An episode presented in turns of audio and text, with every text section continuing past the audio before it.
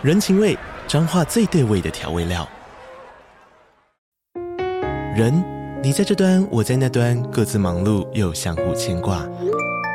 情，街角的吵杂声传递温暖与思念。味，是从每一个转角飘出的乡愁。这里是彰化县政府 p o c k t 节目《彰化早咖》，我是主持人内克。从彰化大小事各具特色到旅游攻略，透过轻松有趣的访谈，带着大家走进最在地的早咖。准备好了吗？彰化的故事，我们说给你听。以上为彰化县政府广告。今天要带来第两百零一到两百零二集《第十位乘客》。这集是动画原创。小五郎、小兰及柯南三人来到近郊，乘坐拥有三十年历史的巴士。一名叫史部拓郎的青年团团长提到，这辆巴士是他们促进村庄观光的首选。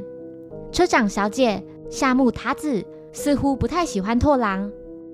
在巴士行经至一处险弯时，柯南注意到路边有块卫灵碑。之后在停靠某一个站牌时，几名乘客陆续上车。其中一位叫奥村庄吉，他要小五郎让开，说他坐到自己的座位。拓郎要他别太过分。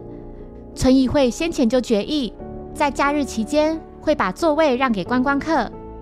奥村气愤地表示，那是村长和拓郎这些人擅自决定的。一段时间后，奥村打开手上的瓶子，在喝了一口茶后就倒地不起，死在车上。巴士司机尾田守见状后，立刻停下车。一名叫新开军的警察用最快的速度赶到现场。死者所携带的瓶子上，茶水从上面的一个缝里流出，很明显是被人用注射器注入毒素的。警方提到，也许这是内部战争的开端。之后，一名叫日野昌平的警察也来到现场，他带着毛利几人来到村子里唯一的旅馆。请他们在破案前先行入住，并说这里是中立的。旅馆老板娘拘谨 Kinu 前来接待几人。一段时间后，警察前来通知毛利三人，村政府聚集了反对派和赞成派，正在审讯拓郎。一部分人认为凶手就是拓郎，另一群人坚持相信拓郎是无辜的。两边争论不休，最后双方。竟然开始拳打脚踢，小兰看不下去，大声喝止所有人莽撞的行为。傍晚，小五郎询问警方：“这些村民们到底是怎么回事呢？”警方回复：“在村议会决定将巴士作为观光使用后，支持村长和拓郎的赞成派跟支持奥村的反对派针锋相对。那辆巴士原本是村里的交通工具。”两派的关系逐渐恶化。村长希望小五郎协助找出凶手，因为奥村的死又让他想起七年前的那场交通事故。虽然不清楚详情，但据说死了两个人。当晚，柯南在旅馆里看到老板娘拿着一束花，不知道要去哪里。他偷偷潜入老板娘的后车厢。老板娘来到白天柯南等人经过的那个有块卫林碑的险湾。他跪在碑前，双手合十，痛哭失声地不停道歉。柯南留意到车长小姐夏目竟然也来到这，他偷偷躲在后方看着老板娘。小兰到处都找不到柯南，他来到旅馆附近的神社，在那看到了一个人影。村长在此时不知道被谁刺了心脏，当场死亡。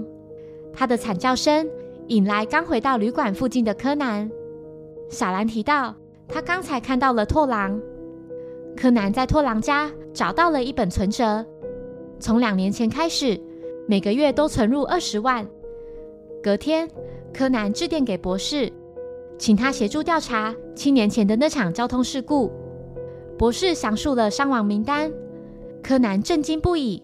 事故名单中竟然没有奥村。两名死亡的乘客分别为二十八岁的手冢洋一。以及五十五岁的三次性平。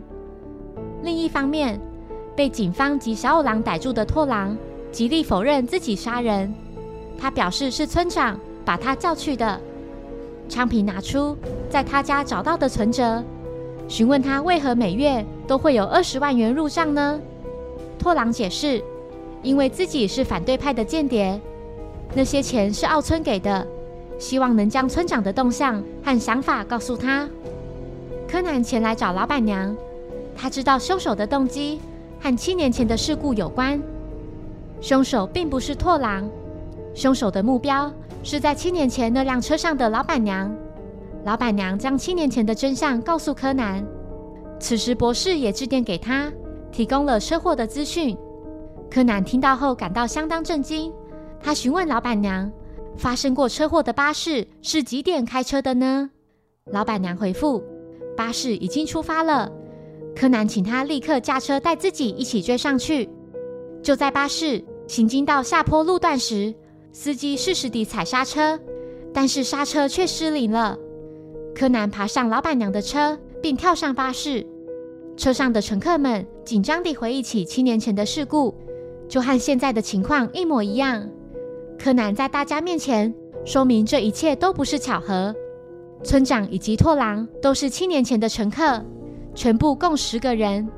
旅馆老板娘就是当年的车长小姐。七年前，乘客手冢洋一在车上骚扰她，老板娘请求其他乘客帮助自己，出手阻止手冢的行为，但大部分的乘客都漠不关心，一声不吭。仅有一名叫森次幸平的乘客制止手冢，手冢恼羞成怒。出手揍了森次一拳，导致他撞到了正在驾驶的司机。接着，整辆巴士就在前方的险湾坠落悬崖。在那场事故中死亡的是骚扰车长小姐的手冢以及出手帮忙的森次。之后，所有人被下了禁口令。事故原因有两个人的争执，被编造成两名乘客喝酒闹事。见死不救的罪恶感就埋在幸存乘客的心里。凶手就是那名见义勇为的森次信平的后代夏目塔子，动机就是为了报仇。夏目是跟了母亲的姓，为了打听父亲的死因，住进了这个村子。凶手在刹车上动手脚，计划谋杀。夏目认罪，并说他就是要对七年前坐在这辆车里的所有人复仇。父亲富有正义感，很自然地想帮助他人。但那时却没有任何一个人站出来协助他。柯南告诉他，被他杀害的奥村在七年前根本没有乘坐这辆巴士，报纸上也没有刊登他的名字。第十位乘客在两年前因病去世了。夏目又说，他原谅了当年的车长小姐，因为看到她跪在慰灵碑前痛哭致歉，实在无法下手。柯南利用伸缩吊带。将另一头固定到一块岩石上，这才让公车停下来。柯南说：“我想，除了老板娘以外，每个历经那场意外的人，现在也全部背着一个别人看不见的十字架，辛苦地活着。”当年乘坐那辆巴士的乘客们纷纷跪下，向夏目道歉。谢谢收听，如果喜欢本节目，欢迎小额赞助给我支持，谢谢。那我们下一集再见。拜拜。